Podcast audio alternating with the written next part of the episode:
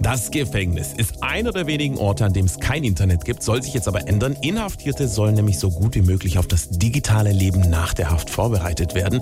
Wir hätten da auch schon einen Vorschlag, wer den Insassen die moderne Technologie näher bringen könnte, nämlich Günter Oettinger.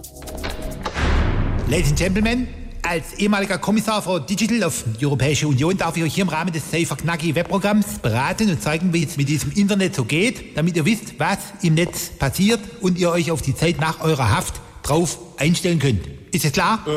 Hier, das ist ein sogenannter PC, also Personal Computer, 286er mit Modem. Damit kommt man blitzschnell ins Internet. Da könnt ihr hier mit dem Netscape-Browser etwas suchen, zum Beispiel bei Yahoo, beste Suchmaschine.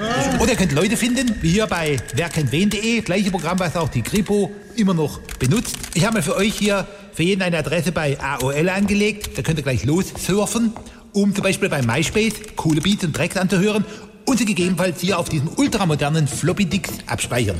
Bitte alle zuhören. Hey, was machst du da? Ich probiere hier gerade bei meinem Handy so Hundefilter bei TikTok aus. Guck mal, wo süß, oder? Handy. Wenn ich sowas schon höre, Handy sagt man nicht mehr, das sind Smartphones. Wenn man keine Ahnung hat, sollte man einfach mal die Klappe halten.